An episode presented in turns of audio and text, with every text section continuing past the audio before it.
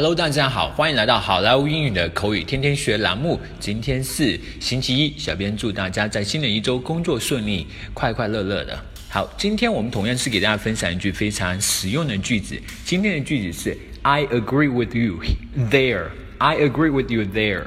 I agree with you there. I agree with you there. 这句话意思啊，这一点我同意啊，这一点我同意，我同意这一点。I agree with you there。好的，现在我们来看一个对话。Bob is quite down to earth. I think he is a good fit for this job.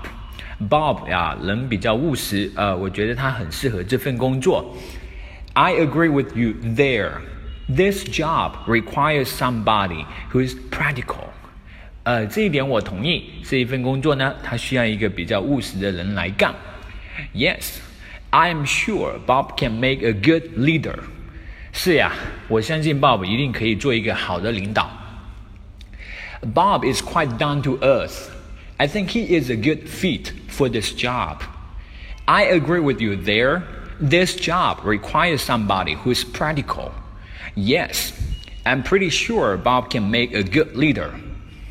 All right, folks, that's so much for today. 更多地道英语学习资源，欢迎锁定微信公众号“好莱坞英语”。我是你们的主播 Vic，我们明天再见，拜拜。